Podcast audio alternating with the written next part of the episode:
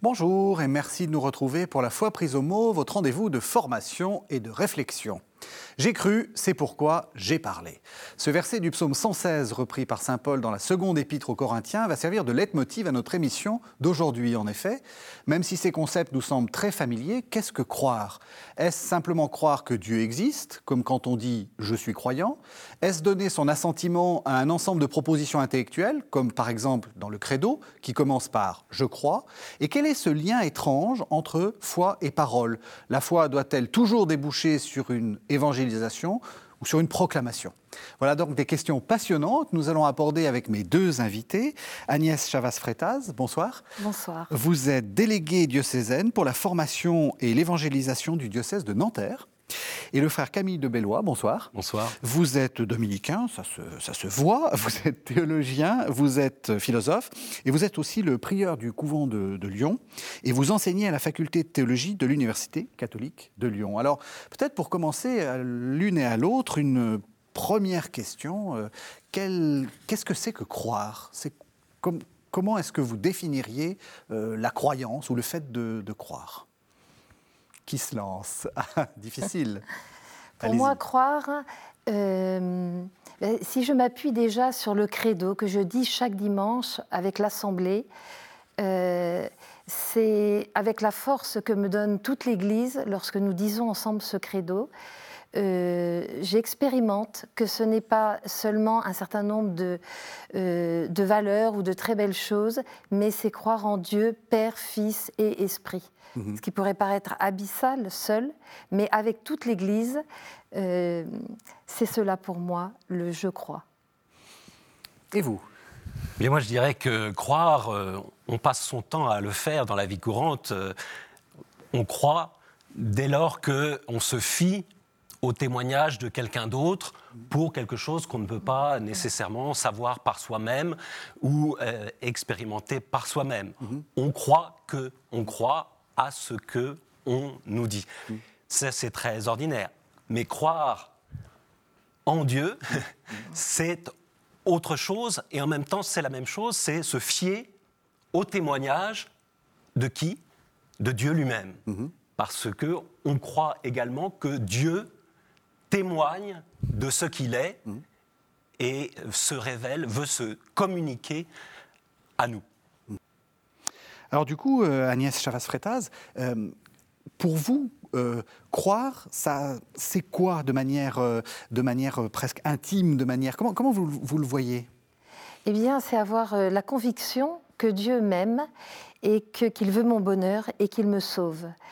Et, hum, et donc, euh, cette conviction, euh, bien sûr, je sais que l'Esprit Saint est derrière, que toute l'Église euh, me porte, et c'est vraiment une, à la fois une certitude et en même temps une confiance. Il y a toujours un jeu entre les deux. Alors c'est intéressant parce qu'on voit qu'on est passé de quelque chose de très intellectuel. croire, c'est croire, c'est croire à, à un credo, par exemple, c'est croire à des propositions. Et puis là, on est, on est sur quelque chose finalement de très existentiel. Oui, mais je crois que les deux sont, sont vraiment liés.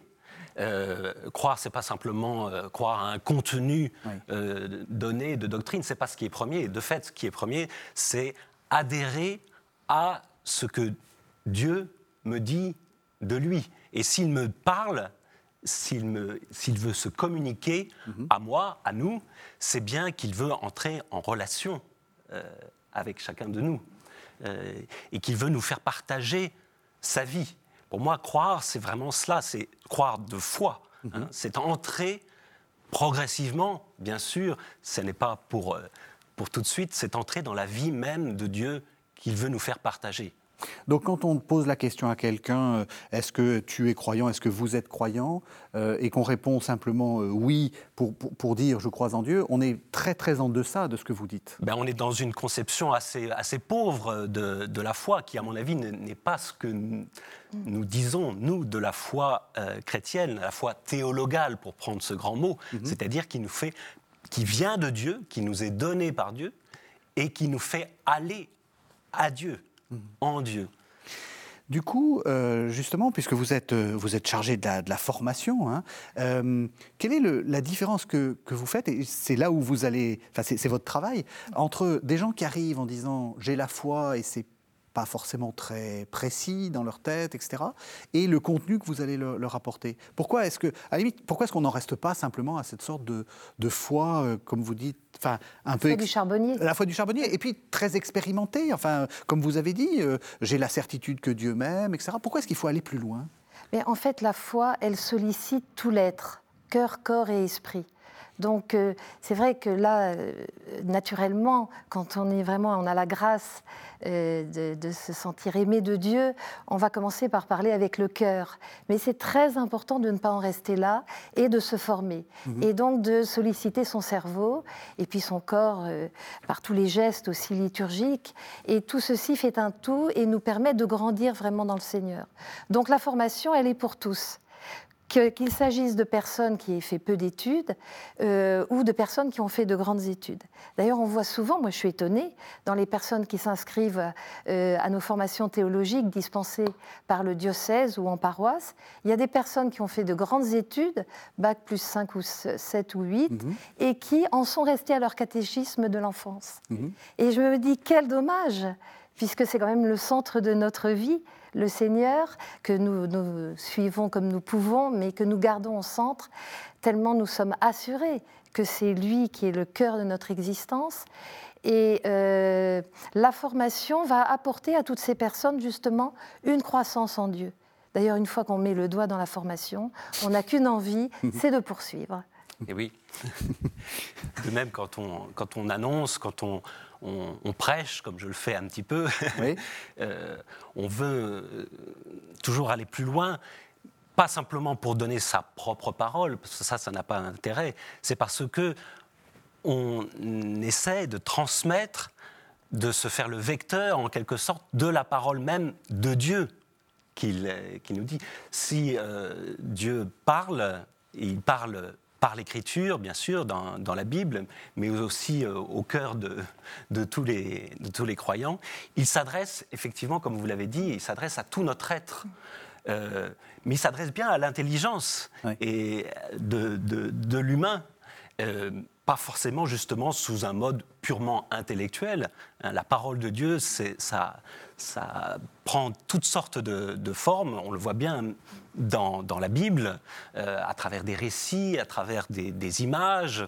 Mais c'est bien pour euh, annoncer ce que Dieu est en lui-même et euh, dans, la trinité des personnes, en quelque sorte, comme relation d'amour ce dont témoigne le Christ Jésus dans, dans l'Évangile. Alors, question un peu difficile aux théologiens, c'est-à-dire que si vous dites que euh, Dieu est à l'origine finalement de, de, la foi, que finalement euh, c'est quelque chose qui vous vient, etc., est-ce que vous êtes responsable de votre foi et est-ce qu'on peut dire aux gens, euh, vous n'avez pas la foi, c'est de votre faute, vous, vous, allez, vous allez en enfer? Vous voyez la question En gros, je suis en train de vous poser la question, puisque la foi est une grâce, est-ce que euh, est-ce que euh, quelle est la part de, de, l'homme finalement? On peut toujours dire ça me vient, euh, ça me quitte, c'est pas de ma faute. Alors c'est comme tout ce qui est de l'ordre de la grâce. Effectivement, tout, on peut dire tout vient de Dieu, mhm. bien sûr, mais Dieu ne fait rien sans nous. Mhm. Hein, de même, quand il nous communique son amour, on peut recevoir ou non cet amour et on peut le laisser ou non grandir nous. Et c'est la même chose pour la foi, don de Dieu que je peux euh, accueillir ou refuser. Mhm. Et c'est aussi tout le, une sorte de, combat même de Jésus, donc on voit dans l'Évangile, où il s'affronte à des personnes qui ne reçoivent pas son témoignage ou qui le refusent. Mhm. et d'autres qui, au contraire, y adhèrent. Et de plus en plus. Je crois que sur ce sujet, il y a un vrai mystère quand même. Le mystère de la grâce euh, qui est dans la manière dont elle s'exprime euh, chez chaque personne qui est libre, effectivement, de la recevoir. Moi, il m'arrive de rencontrer des personnes euh, qui disent Eh bien, moi, j'aimerais bien le rencontrer, ton Dieu, Agnès, mais ça ne fonctionne pas, c'est sec. Alors, je, réponds en général, ben, la foi, elle est déjà en œuvre, en fait. Elle est en train de germer en toi. Sois patient avec toi-même. Mais il y a un vrai mystère. Il n'y a pas d'automatisme. Euh, même si on prie de toutes ses forces, entre guillemets, de toutes ses forces, mm. pour avoir euh, ce cadeau euh, de Dieu, la grâce de croire, eh bien, il n'y a pas de, forcément d'efficacité directe, de mécanisme.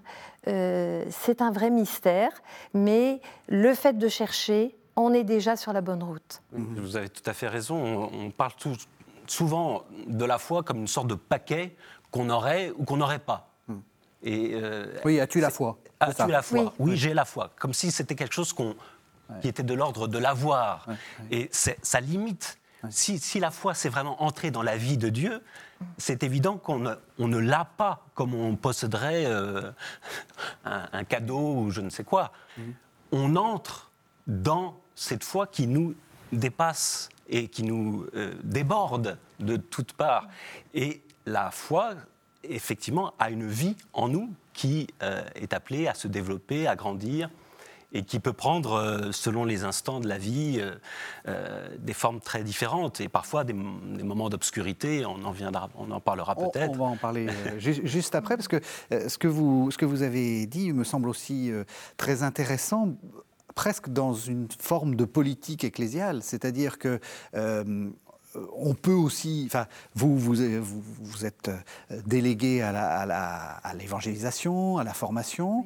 Euh, pendant, pendant très longtemps, enfin pendant quelques années dans l'Église, on s'est dit la foi est une grâce, on va laisser les choses se faire, on n'a pas besoin d'être explicite, les, Dieu va donner la, Dieu va donner la, la, foi aux, gens. Euh, depuis quelque temps, on est dans quelque chose d'un peu plus, disons, d'un peu plus volontariste, un peu plus explicite, etc. Donc j'imagine que c'est toute une politique qui est derrière, en, fonction de la compréhension même de ce que c'est que la foi et de la manière dont, dont on la voit. Oui, oui. En fait, ce n'est pas si nouveau que, cela. Euh, l'annonce explicite du Seigneur, euh, on la puise à la source. C'est traditionnel, on est bien d'accord. Voilà. Mais c'est vrai que depuis, euh, je dirais depuis Vatican II, en fait, il y a une insistance du magistère et qui nous semble tout à fait ajustée pour dire qu'on ne peut pas séparer témoignage et annonce mais on ne le fait pas n'importe comment, on ne le fait pas à n'importe quel prix, en appuyant sur la tête des personnes. Euh, ça doit se faire avec écoute et délicatesse. Mais un témoignage, euh, si beau soit-il, reste impuissant sans une annonce explicite du Christ. Là, je, cite Paul VI. Euh, vous citez, vous citez aussi. Mais qui a été repris après par Benoît XVI. Ah oui, et qui s'appuie bien évidemment sur l'écrit. On va, on, va, on va, y revenir, mais vous avez, oui, oui, vous tout à fait. Vous avez raison. Justement, euh, je reviens sur ce que vous avez dit sur l'obscurité. Euh, quand même, je tourne autour de cette idée-là. La, foi, c'est aussi c'est un don de Dieu, donc Dieu peut être, euh, disons, de temps en temps donner beaucoup, puis d'autres moments donner moins. Qu'est-ce qu'on fait? D'abord, est-ce que ça existe, la fameuse nuit de la foi? Est-ce que c'est est -ce c'est quelque chose qui, qui est une légende, ou est-ce qu'il y a vraiment des moments dans la vie où ça ne va pas? Et qu'est-ce qu'on fait dans ce moment-là? Alors je pense que la nuit de la foi, ça fait intrinsèquement partie de la foi. Hmm. Et c'est Saint Paul qui le dit lui-même. Hein. nous cheminons dans la foi, hmm. nous ne sommes pas dans la claire vision. Hmm. La foi, c'est ce, ce, régime très particulier euh, que nous connaissons dans cette vie présente, où on connaît Dieu, on le cherche, mais comme un peu à tâtons puisque on ne, on ne le, on le verra dans la vie bienheureuse, la vie éternelle, ce que, c'est qu'ils te connaissent, toi, le seul Dieu. Donc vous êtes en train de dire, par nature, la foi est déjà un peu obscure. ben, oui, c'est un clair-obscur, je dirais. C'est-à-dire qu'il y a à la fois beaucoup de lumière et une obscurité, euh, que je dirais, euh, normale, en quelque sorte, mm. euh, constitutive de la foi. Et c'est tout ce, l'enjeu de cette vie de foi où nous adhérons vraiment de tout notre être, toute notre volonté, notre amour, notre intelligence à quelque chose, plutôt à quelqu'un, que nous ne voyons pas encore dans la, dans la pleine lumière. Mhm. Et c'est pour cela qu'il y a cette nuit de la foi qui peut être plus ou moins prononcée et, euh, selon les, personnes et selon les moments de la vie, avec laquelle il faut composer en quelque sorte mhm. et qui, qui constitue en fait notre foi. Quels sont les... Qu'est-ce qu'on fait quand, quand il y a plus de nuit que de, que de, que de, que de, de jour? Enfin, quand on est, euh, on est plus du côté de la vraie nuit que euh, soit du crépuscule, soit de l'aube, enfin, quel que soit l'endroit où vous êtes, mais du, du, de l'endroit où il y a de la lumière. Eh bien, c'est là que précisément on fait acte de foi, si je puis dire, euh, en se tournant vers ce Dieu qui se cache mais ce sont les croyants qui parlent d'un Dieu qui se cache. C'est Isaïe. Hein. Vraiment, tu es un Dieu qui se cache, Dieu d'Israël, sauveur. Il y a à la fois la confession de la foi, il proclame que Dieu est sauveur, et en même temps il dit, tu te caches. Et tous les psaumes, toute la Bible, pourrait-on dire, c'est un peu ça, un cri vers Dieu. Je veux voir ta face. Seigneur, ne me cache pas ta face. Il y a cette espèce de, désir, de soif euh, de voir Dieu, qui est précisément au cœur de la foi. Et quand il y a ces moments d'obscurité, de sécheresse, peut-être qu'on est au fond, au cœur même de la foi, de sentiment même d'absence de Dieu. Mm. Hein. Je dirais que la foi, ce n'est pas euh, la question de l'existence ou de la non-existence de Dieu. Hein. C'est plus encore la question de sa présence et de son absence. Mais nous avons la grâce, il me semble que lorsque, là je prends aussi dans l'Écriture, lorsque nous sommes réunis en son nom, il est présent. Et je crois que cela nous rassure beaucoup en fait, peut beaucoup nous rassurer mm. quand nous vivons des nuits de la foi, euh, ce qui arrive à, tous sur le chemin de, la foi, euh, c'est que ensemble, lorsque nous avons une activité au nom du Seigneur, lorsque nous servons le, plus pauvre, mm. le plus petit, euh, lorsque nous l'annonçons, eh bien, cela rend vraiment concret. Alors, par sa parole, finalement, nous le voyons en quelque sorte, nous nous avons accès au Seigneur très concrètement par sa parole, comme une vision, mais qui, qui est dans la parole en fait. Vous avez raison. Il y a un jeu là-dessus. Tout à fait raison d'insister sur cette dimension ecclésiale hmm. de la foi. Parce que souvent on présente la foi, je l'ai fait moi-même, peut-être trop, euh, de manière individuelle. Là encore, c'est pas quelque chose, une espèce de petite possession qu'on aurait, euh, c'est quelque chose de beaucoup plus large et qui se, se vit en communion en communauté, en Église, euh, dans toutes les dimensions, à la fois euh, sociales, de charité, mais de prière aussi, de liturgie. Mhm. C'est intéressant ce que vous dites l'un et l'autre parce que ça veut dire de manière très euh, peut-être très concrète que quand il y a des gens qui vous disent j'ai pas assez la foi, qui se culpabilisent, il faut aussi leur dire ça va, ça fait aussi partie de la vie de foi. Enfin, parce que c'est vrai que c'est ce que vous devez entendre aussi. Euh, ah, j'en fais pas assez, je non? Je dirais que là, c'est plutôt une bonne nouvelle quand on entend quelqu'un qui dit je n'ai pas assez la foi. Moi, j'en rencontre beaucoup euh, qui, disent euh, ça m'intéresse pas. Et là, celle-là, je m'inquiète. Mais quelqu'un qui me dit j'en fais pas assez, bien évidemment, on le sait, on, on, fait ce qu'on peut. Et paradoxalement, quelqu'un qui vous dirait euh, Moi j'ai toujours eu la foi, euh, ça s'est toujours très bien passé avec le Seigneur. Alors j'aurais quelques doutes, pour le coup, sur, ça, sur euh, ce que cette personne entend quand elle dit qu'elle a la foi. parce qu'une foi dont on serait assuré n'aurait pas, à mon avis, pas de sens. Et ce que, dans l'Évangile, ce que Jésus cherche, euh, c'est précisément une foi. Euh, il peut très bien euh, reprocher à ses disciples leur manque de foi mm-hmm. et les inciter ainsi à aller beaucoup plus loin. Mm-hmm. Alors je voudrais qu'on fasse une première pause pour enfin arriver à cette idée, ce lien, si je puis dire, entre croire et parler. Euh, j'ai commencé à le dire, j'ai cru, c'est pour ça que j'ai parlé. On a parlé de Paul VI, on va parler de Saint Paul. Je vous propose qu'on entende euh, le dixième chapitre de l'Épître aux Romains, ce sont les versets 9 à 17. Si, de ta bouche, tu confesses que Jésus est Seigneur, et si, dans ton cœur, tu crois que Dieu l'a ressuscité des morts, tu seras sauvé. En effet, croire dans son cœur conduit à la justice, et confesser de sa bouche conduit au salut. Car l'Écriture dit Quiconque croit en lui ne sera pas confondu. Ainsi, il n'y a pas de différence entre juifs et grecs. Tous ont le même Seigneur, riche envers tous ceux qui l'invoquent. En effet, quiconque invoquera le nom du Seigneur sera sauvé. Or, comment l'invoquerait-il sans avoir cru en lui? Et comment croirait-il en lui? Sans l'avoir entendu. Et comment l'entendrait-il si personne ne le proclame? Et comment le proclamer sans être envoyé? Aussi est-il écrit qu'ils sont beaux les pieds de ceux qui annoncent de bonnes nouvelles. Mais tous n'ont pas obéi à l'Évangile. Isaïe dit en effet, Seigneur, qui a cru à notre prédication? Ainsi la foi vient de la prédication, et la prédication, c'est l'annonce de la parole du Christ. Alors ça, voilà un texte euh, très très important, hein, central dans, le christianisme. Euh, la foi vient de la prédication, la prédication c'est l'annonce de la parole du Christ, et j'ai envie de dire, si on reprend tout le texte, cette parole du Christ nous sauve. Alors on va essayer de, reprendre euh, par étapes. première chose, pourquoi est-ce que Paul dit, si tu crois que Dieu l'a ressuscité des morts, Jésus, tu seras sauvé La foi, ça sauve.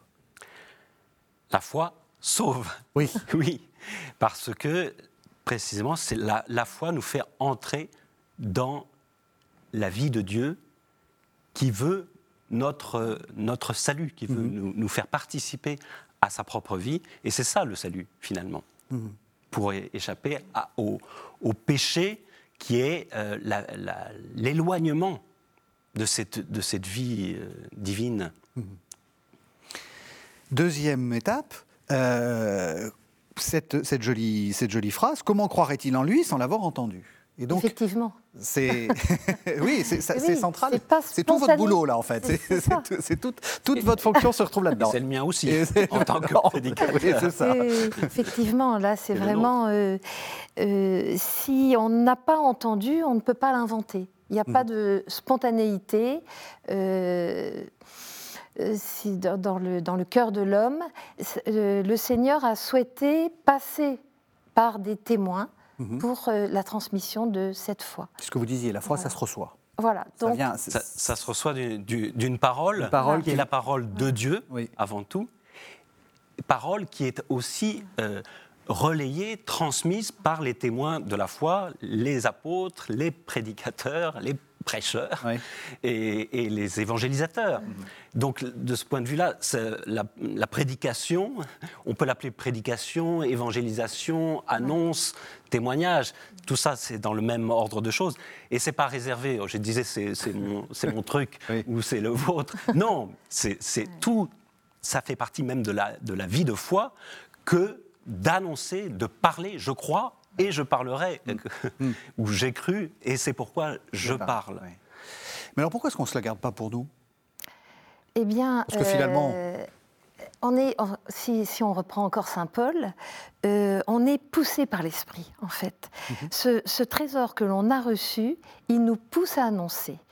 Et c'est une joie en plus. On, sait qu'on n'est pas trop euh, sur la mauvaise pente parce qu'on reçoit une joie intérieure et une paix profonde quand on rentre dans ce dynamisme. Mhm. Mais si on peut faire un tout petit peu de théologie, euh, c'est parce que ce dynamisme, il prend sa source au sein de la Trinité même, mhm. qui n'est que don et réception. Chaque personne se reçoit de l'autre et se donne à l'autre. Et en entrant dans l'intimité, dans cette intimité divine, trinitaire, eh bien, on est amené à vivre de ce dynamisme. C'est-à-dire que ce que l'on reçoit, on n'a qu'un désir, c'est le partager. Trinité, ce qui est le moteur de la Trinité, c'est l'amour. Est-ce qu'on peut dire donc que euh, évangéliser, c'est un acte d'amour ou de charité si on a trop peur du mot amour Alors, je pense qu'il ne faut pas avoir peur du mot amour. hein. Oui. Évangéliser, c'est un, bien sûr, ça fait partie de, de, de cette vie chrétienne euh, qui est mue, vous parliez de moteur, mue par, par, par l'amour, en effet. Et euh, une foi euh, euh, complète, si, si je puis dire, en tout cas une foi qu'on dit vive, vivante, c'est celle qui euh, est imprégnée de charité euh, et d'amour et qui en effet euh, nous fait aller vers les autres, mais parce que nous sommes aussi en, en dialogue avec l'amour qui est Dieu. Oui, c'est pas banal ce que vous dites, parce qu'on a un peu l'impression, quelquefois, quand on, quand on écoute comment la mani de la façon dont, dont les, dont les gens présentent les chrétiens, en disant, euh, bon, ils font, ils font de l'évangélisation, c'est pour gagner des fidèles, c'est pour gagner de l'influence, c'est pour... euh, euh, ce qui est vrai, par ailleurs. Enfin, je veux dire, plus on a de troupes, plus ils payent aux données de l'Église, et plus vous êtes riche. mais, mais- ça, c'est mais- pas du tout ce qui est mais, en mais jeu. vous voyez ce que je veux dire Ouais. Oui. C'est comme ça qu'on présente les choses. Un peu comme une sorte de, de parti politique vous, qui, qui, qui, qui se, Oui. comptabilise ses forces. Non, moi je reprendrai les, les- les mots de, de saint Paul. Alors on a eu ce, ce magnifique texte des Romains qui est vraiment la charte Oui. de l'évangélisation, de la prédication. Mais saint Paul dit en- ailleurs Malheur à moi si je n'annonce pas l'évangile. Il, y a- il y a un enjeu de, précisément de salut. Salut pour soi peut-être, mais surtout pour, pour les autres. Et, euh, il, euh, saint Paul aussi, le même Paul, euh, nous dit que la charité nous presse. hein. Euh, ça, ça urge, pourrait-on dire. hein. C'est comme ça dans le texte euh, original. Euh, donc c'est bien, c'est pas du tout une question d'a- d'avoir un- un- des effectifs euh, plus nombreux ou, ou de ce qu'on présente comme le prosélytisme. C'est Pas ça. du tout. C'est effectivement un, un acte qu'on ne peut pas fuir. Je ne peux pas faire autrement que d'annoncer l'évangile. Même question le, Exactement. le- le- le diocèse de Nanterre n'est pas riche Est-ce que vous n'êtes pas les- la recrutrice principale? On n'est pas du tout dans le, dans le mode euh, argent ou quantité Hmm. quand on évangélise, bien évidemment. Euh, même si l'Église ne vit pas que d'amour et d'eau fraîche. Et qu'il faut toujours ne pas oublier Voilà. le donner de l'Église. Vous avez raison. mais- non, mais il faut. Mais l'Évangile, C'est important aussi. l'Évangile, la joie de croire, la joie de partager sa foi, c'est premier parce que c'est une question de vie ou de mort. On peut dire ça. Mhm. C'est une question vitale. Là, on est dans une autre dimension. Une autre dimension. C'est la dimension de la vie d'aujourd'hui euh, qui s'insère dans un chemin qui conduit au royaume, au face-à-face que vous avez évoqué, que nous souhaitons tous après notre mort, le grand face-à-face avec le Seigneur, entouré de tous nos frères et sœurs. Et donc c'est pour cela que nous, sommes, nous ressentons cette urgence lorsque nous annonçons. Et je le redis, euh, si nous ne les aimions pas, ces personnes à qui nous annonçons, ça ne fonctionnerait pas. Donc l'amour est central. L'amour pour chacune de ces personnes, y compris celles que nous ne connaissons pas, celles qui ne nous ont rien demandé. Elles sentent très bien, les personnes d'ailleurs, lorsque nous annonçons euh, la bonne nouvelle du Seigneur. Si nous les aimons, il y a quelque chose qui se passe en plus. Après, c'est leur décision, mais la place de l'amour est prioritaire. Vous avez tout à fait raison de, de dire que c'est vital. Je pense qu'il faut insister sur cette euh, notion. C'est bien sûr la vie que l'on transmet. La- et c'est Dieu nous, je le dis toujours la même chose, mais c'est normal. Non, non, mais c'est- Dieu nous, transfère- nous communique, veut nous faire entrer dans sa vie. hein. Euh, la vie éternelle, il faut prendre, quand on entend le mot vie éternelle, il faut entendre le mot vie. Oui. La vie éternelle, c'est qu'ils te connaissent, toi, le seul vrai Dieu, et celui que tu as envoyé, Jésus-Christ. Et je pense que, bien sûr, l'amour est central, je, je l'ai dit, et je le dis avec vous, mais Dieu nous communique également une vérité, et ça, la vérité qu'il est. Et il éclaire notre intelligence, et c'est aussi ça, la vie de Dieu. C'est pas un peu dangereux ce mot vérité? Ah, Vous ben, avez la vérité, crois- vous? Non, je ne l'ai pas, justement. Ouais. Mais c'est, je, par la foi, j'entre dans cette vérité qui me dépasse, me déborde de toutes parts, mais qui me fait aller jusque dans le cœur de Dieu, si j'ose dire. c'est ça que Dieu veut pour nous. C'est euh, quand on y réfléchit, c'est vertigineux. Tout à en fait. réalité. On a souvent ce sujet dans les conversations euh, euh, lorsque nous, euh, nous partageons la bonne nouvelle avec les différentes personnes vers qui nous sommes envoyés. le sujet de la vérité. Vous ne possédez pas la vérité, mais la vérité, elle est un peu partout, etc. Il n'y a pas qu'une vérité. Mais en fait, euh, peut-être qu'il faut redéfinir la vérité et dire que ce ne sont pas des paroles, ce ne sont pas des grandes idées, mais là, c'est une personne, Mhm. la personne de Jésus-Christ. C'est- Jésus, en fait, qui nous l'a dit euh, dans Saint Jean, je suis le chemin, la vérité et la vie. La vérité et la vie. Donc la vérité, non pas un- de belles idées euh, très importantes et valeureuses, mais une personne. Donc là, on se décale. Euh, et dans, dans- aujourd'hui, dans la, il nous faut être très précis justement sur cette définition de la vérité, lorsque pour nous les chrétiens. Mhm. Et Oui, une parce personne, qui est, c'est la vie. qu'on a un peu abusé de la notion de vérité Voilà. par le passé. Oui, peut-être. en, justement en la réduisant, en la chosifiant. C'est ça. Hein. Euh, vous avez tout à fait raison. Et dans, dans Saint Jean, il y a également cette, cette parole de prière, dernière prière du, du- du Christ à son Père, où il prie pour ses disciples et pour tous ses disciples, c'est-à-dire pour nous aussi, sanctifie-les dans la vérité. Ta parole est vérité. Et on peut aussi comprendre ta parole, c'est- c'est-à-dire le Verbe de Dieu. Euh, euh, Jésus lui-même est vérité et il dit lui-même Je me sanctifie moi-même. Je vous propose qu'on fasse une seconde pause. Cette fois-ci, on va entendre le, le psaume. On va entendre les versets 41 à 46 du psaume 119. Que viennent sur moi tes bontés, Seigneur, le salut conforme à tes ordres. J'aurai une parole pour qui m'insulte, car je compte sur ta parole. N'ôte pas de ma bouche toute parole de vérité, car j'espère en tes décisions. Je garderai sans cesse ta loi, et à tout jamais. Je marcherai à l'aise, car je recherche tes préceptes. Devant des rois, je parlerai de tes exigences, et je n'aurai pas honte. Voilà, alors on a entendu le psaume, mais je vais quand même revenir sur l'épître, sur l'épître aux Romains, euh, pour nous faire euh, entrer dans peut-être dans une troisième, euh, un troisième temps de cette émission pour poser des questions un peu concrètes.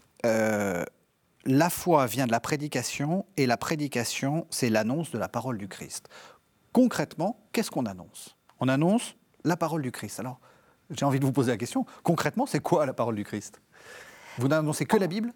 Alors, on, on- on s'appuie sur la parole du Christ, mais on utilise aussi toute son expérience personnelle euh, de rencontre avec le Seigneur, bien sûr. Mhm. Sinon, ce serait complètement désincarné. Mhm.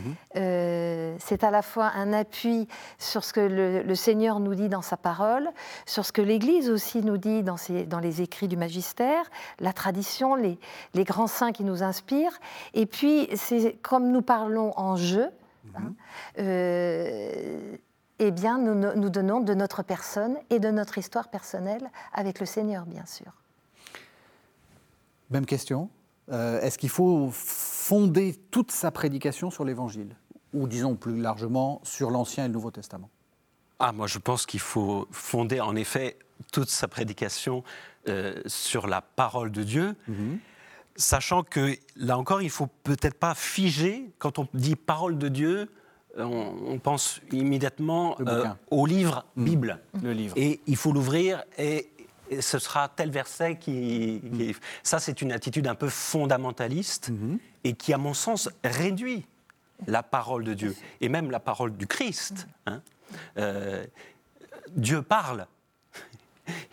Il continue de parler. Oui. Euh, il a parlé par les prophètes, il parle par, par les témoins, et euh, il parle à travers nous, à travers nos pauvres mots. Euh, et donc, je pense qu'il. Mais il faut toujours, bien sûr, s'appuyer sur, sur l'évangile, qui est euh, simple, on, on pourrait dire, hein, quand, quand saint Paul parle de l'évangile, et c'est le Christ est mort et il est ressuscité. C'est une annonce extrêmement simple et qui en même temps euh, déploie euh, infiniment de, de choses. Oui, l'apôtre des nations, c'est vraiment un très bon modèle pour nous, les, missionnaires. Euh, ce que je, voulais dire, c'est que euh, parfois nous, nous, témoignons avec tout notre cœur, en faisant ce qu'il faut, en s'appuyant bien sur la parole, etc. Et puis après, on se dit, oulala, là là, j'ai été vraiment nul. Et on ne se doute pas, en fait, du chemin que notre parole fait dans le cœur des personnes qui l'ont mm. entendu. Je pense que c'est pareil pour les homélies. Euh, parfois, voilà, on, peut avoir des doutes, mais en fait, les personnes qui reçoivent, cela fait un trajet dans leur cœur avec l'aide de l'Esprit Saint qui est au-delà de nos espérances, bien sûr.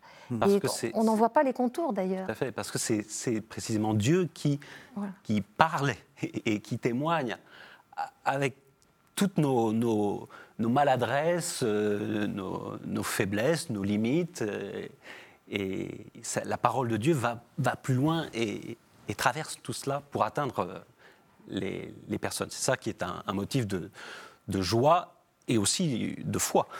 Et aussi d'audace et de, stimulation dans mm. l'audace. On va y venir sur l'audace. Je vous rassure d'ailleurs, euh, votre enfin, vous êtes en train de faire une émission, vous allez certainement avoir des gens qui, vont vous dire Ah, ce que tu as dit, c'est très bien.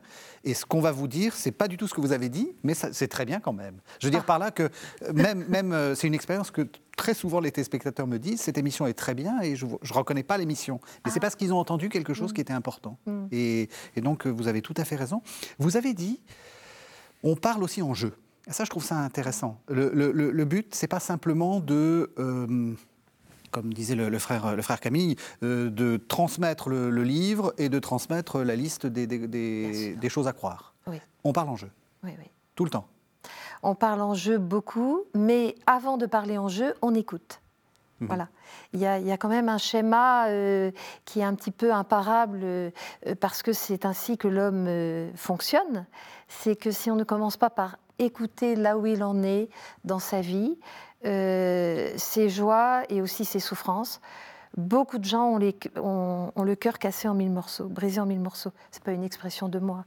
Euh, c'est Pape François qui parle ainsi dans la joie de l'Évangile. Mhm. Et c'est vrai qu'il euh, nous faut d'abord entendre tout cela, pour ensuite avoir une parole qui est adressée voilà, c'est pour ça qu'on ne va pas plaquer une parole d'évangile comme ça, même si on s'appuie fondamentalement sur l'évangile, mhm. euh, et d'ailleurs sur l'ensemble de l'écriture sainte. Mais euh, on l'aura intériorisé, nous, en tant que baptisés. On a cette grâce de pouvoir, avec la foi, l'intérioriser, et donc avec nos propres mots, comme on peut, avec nos limites, hein, mhm. mais avec nos propres mots, on va transmettre quelque chose, dire une parole qui s'appuie sur tout cet héritage et cette intériorisation, sur notre humble foi. Et puis ensuite, on pourra échanger avec la personne. Et puis si elle est d'accord, on priera ensemble. Mhm. Même question, il faut parler en jeu Ah oui, euh, ça me semble euh, capital, oui. Hein, puisqu'on a dit que c'était vital. Donc c'est aussi, ça, ça concerne nous-mêmes, notre personne, euh, au plus profond. Je reviens sur la notion d'écoute euh, vous avez tout à fait raison. Un croyant, une croyante, c'est quelqu'un qui écoute mhm. d'abord, qui écoute la parole de Dieu. S'il, parle sans avoir écouté, c'est qu'il n'est pas un vrai, un, vrai croyant. Mhm. Donc, euh, également, dans l'annonce, de fait, il y, a aussi cette, écoute de l'autre qui reflète une, écoute plus première, mhm. qui est celle de Dieu lui-même. Parce que Dieu peut aussi vous parler parce que vous entendez. Ben oui. mais je veux dire par des gens qui sont censés en savoir moins que vous sur la Tout à fait. Ah, c'est le plus souvent que, comme cela que ça se passe. C'est très intéressant là, ce, sujet que vous abordez. C'est la double croissance. Euh, moi, moi j'expérimente beaucoup ça avec tous les missionnaires avec qui nous, euh, nous, nous, lançons euh, dans les aventures de mission. lorsque nous parlons à une personne qui n'a pas la foi et que nous échangeons, nous dialoguons, nous grandissons aussi. Et le fait d'écouter d'abord euh, de près ce qu'elle est et de dialoguer ensuite nous fait vraiment grandir en humanité. Mhm. Et, in fine, grandir une en humanité, c'est grandir en Dieu. Donc euh, euh, cette expérience de croissance, voilà, on souhaite, on désire toujours faire faire un pas dans le Seigneur à la personne que nous rencontrons ou aux personnes à qui nous, voilà, nous partageons notre foi. Mais en fait, ce désir nous fait croître aussi, nous fait grandir aussi en Dieu. Hmm. Je voulais insister là-dessus parce que, euh, à la fois pour garder humilité et en même temps se réjouir de cette bonne nouvelle, c'est que nous grandissons ensemble. Mhm. Garder humilité, mais avoir de l'audace, parce que euh, ce que vous faites, c'est quand même quelque chose d'assez, euh, d'assez Enfin, qui, a été, euh, qui a été fait hein, dans, l'histoire de l'Église, beaucoup, mais mhm. qui, qui, actuellement est un peu, est un peu audacieux, c'est, d'aller frapper à la porte des gens. Vous faites ça? Oui, le porte-à-porte. Alors nous, moi je viens de la paroisse Sainte-Thérèse à Rueil-Malmaison, dans la banlieue ouest de Paris. Et euh, ça fait une quinzaine d'années que nous nous sommes lancés dans des missions de porte-à-porte. Et je dois dire que euh, ça n'a pas été facile de démarrer. Au départ, le, conseil euh, pastoral n'était pas tout à fait à 100% d'accord, mais notre curé a dit, c'était il y a une quinzaine d'années, donc ce n'était pas encore très courant dans les paroisses, euh, j'ai deux personnes là dans mon conseil, euh, dont, moi, euh, qui, appartiennent à des communautés nouvelles et qui ont l'expérience de l'évangélisation de rue et du porte-à-porte. J'aimerais bien qu'on fasse ça dans notre paroisse, qu'on se lance dans cette aventure, mais à une, une seule condition, c'est que vous trouviez 12 paroissiens qui soient d'accord. Donc, euh, avec ma, mon amie paroissienne, euh, euh, qui était comme moi, qui avait un peu d'expérience dans, dans l'évangélisation directe, nous avons appelé plusieurs personnes et nous avons réussi à en avoir 12. Et elles ne sont pas parties toutes seules en mission, bien sûr. Là, on s'appuie, mais tout le monde fait comme ça euh, dans l'évangélisation directe. On s'appuie sur l'envoi en mission des douze, euh, enfin des disciples par le Seigneur, qui les envoie deux par deux toujours. Euh, avec souvent l'un qui prie, l'autre qui parle et inversement. Et puis on n'envoie jamais quelqu'un euh, qui n'a jamais fait d'évangélisation directe euh, seul. il est toujours accompagné de quelqu'un de plus expérimenté.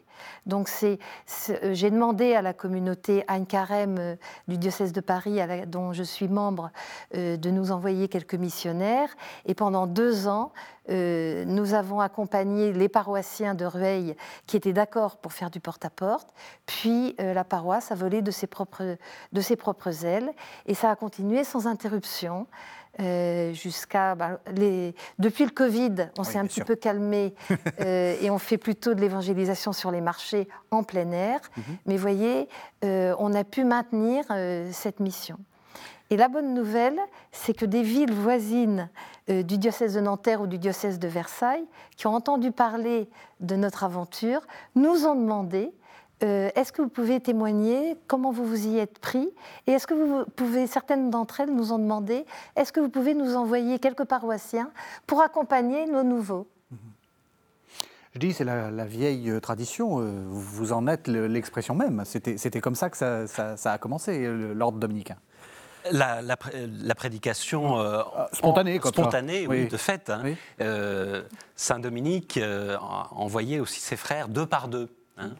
Comme le Christ a envoyé ses, disciples, il y a toujours cette, même encore aujourd'hui, notion qu'on ne s'improvise pas soi-même évangélisateur, on ne part pas en mission tout seul. Mm-hmm. Il y a effectivement, il faut toujours un mandat de, l'Église. Hein, et, sinon, on, part très vite dans des dérives. Euh, et, mais s'il y a vraiment cette, cet envoi euh, en mission de l'Église à plusieurs, euh, là, je crois qu'il y a quelque chose de, très important mhm. et de fait fondamental dans, dans l'Église depuis les, depuis les origines. Il faut pas mal de courage, non? Euh, parce que, en fait, les, portes, euh, quand on frappe à la porte, la, la porte n'est pas toujours ouverte. Ah, ben ça, c'est sûr. Oui. Euh, sinon, il y aurait un bug dans le système. il y a, en fait, il y a des portes qui ne s'ouvrent pas, il y a des portes qui, qui se claquent très fort, et puis il y a des portes qui s'entr'ouvrent, et puis qui finissent par s'ouvrir plus, et puis il y en a d'autres qui s'ouvrent largement. Mhm. C'est la diversité du peuple de Dieu. Alors, euh, ce qui est euh, très sympa, c'est euh, que lorsque nous avons quelqu'un qui dit Je vous attendais, entrez, je- on va prendre un jus d'orange, on va parler. Parce qu'on prévient quand même de notre venue.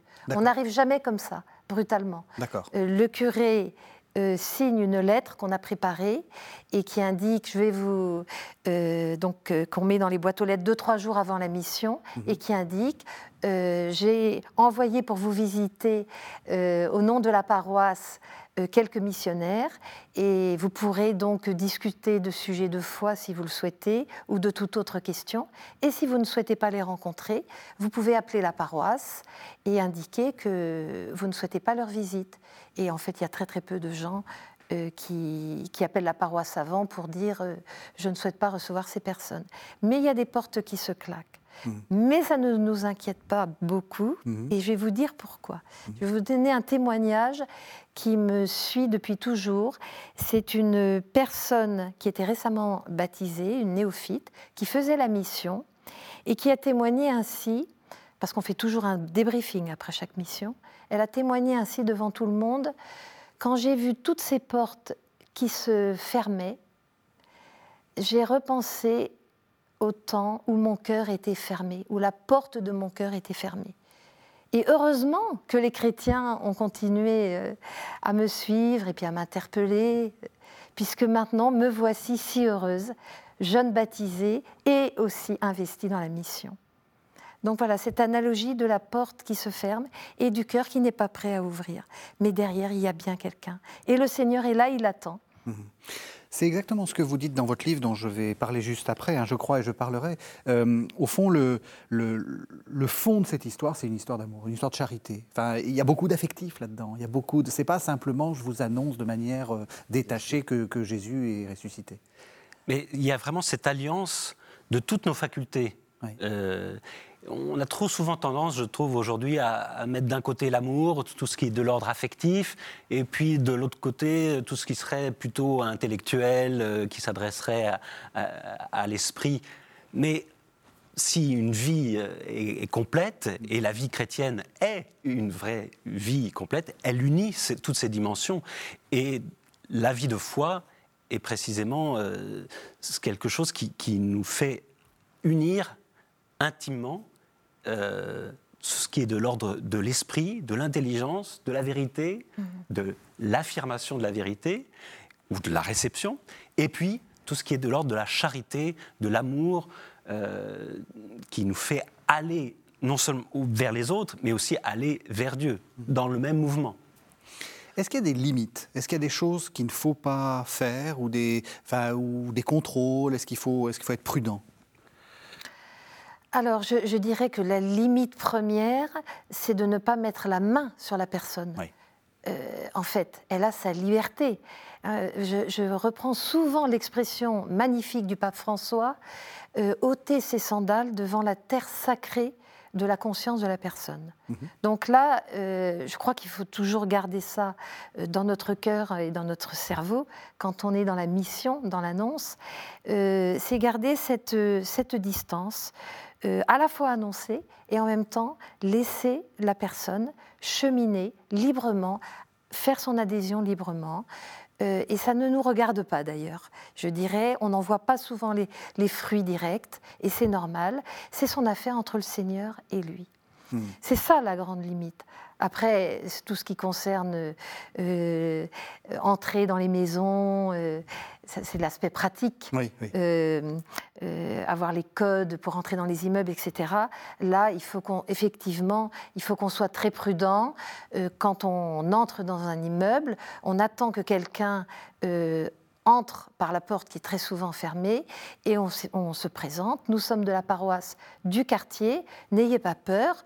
Voilà, nous visitons les personnes qui le Ce que vous dites et vous souhaitent. redites, c'est que vous êtes en mission. hein. C'est-à-dire en qu'en fait, euh, il y, a, mot mission. il y a le contrôle, entre guillemets, enfin, ou disons, le, et la bénédiction euh, du curé, de la communauté. De, voilà, on ne fait pas ça tout seul. Non, jamais ça tout seul. Oui. On est envoyé en mission devant toute la communauté pendant la messe dominicale qui précède la mission, euh, par le curé ou l'un de ses vicaires. Donc toute la communauté prie pour nous. Pendant la mission, il y a un groupe de personnes qui adorent le Saint-Sacrement. Ça, c'est très souvent lié, adoration et mission. Et donc, nous savons bien, nous sommes deux par deux en plus, nous savons bien que ce n'est pas notre petite affaire individuelle, mais nous représentons l'Église, nous sommes envoyés par l'Église et ça ne nous appartient pas, même si nous nous, investissons personnellement. Voilà, il faut euh, articuler les deux. Voilà, alors on arrive à la toute fin de, l'émission. Pour aller plus loin, euh, Camille de Bellois, je crois et je parlerai aux éditions du Cerf. Qu'est-ce que vous avez voulu faire dans ce livre J'ai voulu euh, présenter à un public euh, que j'espère assez large euh, le trésor que représente la foi chrétienne, le fait de, qu'est-ce que c'est que croire mhm. Je ne présente pas un contenu, je ne présente pas la doctrine particulière, mais ce fait de, croire comme cette adhésion à quelque chose qui est premier et qui est la parole de Dieu. Un Dieu qui parle, qui parle au cœur, qui parle à l'esprit, mhm. qui nous précède, mais aussi qui nous attend. Euh, et pour, pour, qui nous invite à entrer en lui. Je termine mon livre là-dessus. Au fond, le secret de la foi, c'est ce Dieu qui par une touche un peu invisible, nous invite et nous attire à lui. Mmh. Agnès Chavas-Fretas, si on a envie de rentrer dans la dynamique que vous proposez, qu'est-ce que vous conseillez de faire? Et alors, si on habite Nanterre, qu'est-ce qu'il faut faire? Alors, entrer dans la dynamique de la de l'aventure de missionnaire mmh. de l'annonce explicite par le porte-à-porte ou par euh, l'évangélisation dans la rue, sur les marchés, mmh. euh, la meilleure chose à faire, c'est de rencontrer en fait d'autres paroisses qui l'ont déjà fait, mmh. me semble-t-il. Et surtout de ne pas faire ça tout seul, de ne pas réinventer la poudre, euh, mais d'essayer de se faire conseiller, de rencontrer des, paroisses qui l'ont déjà fait. Et dans le diocèse de Nanterre, nous avons cette chance, c'est que de nombreuses paroisses se sont lancées ces dernières années.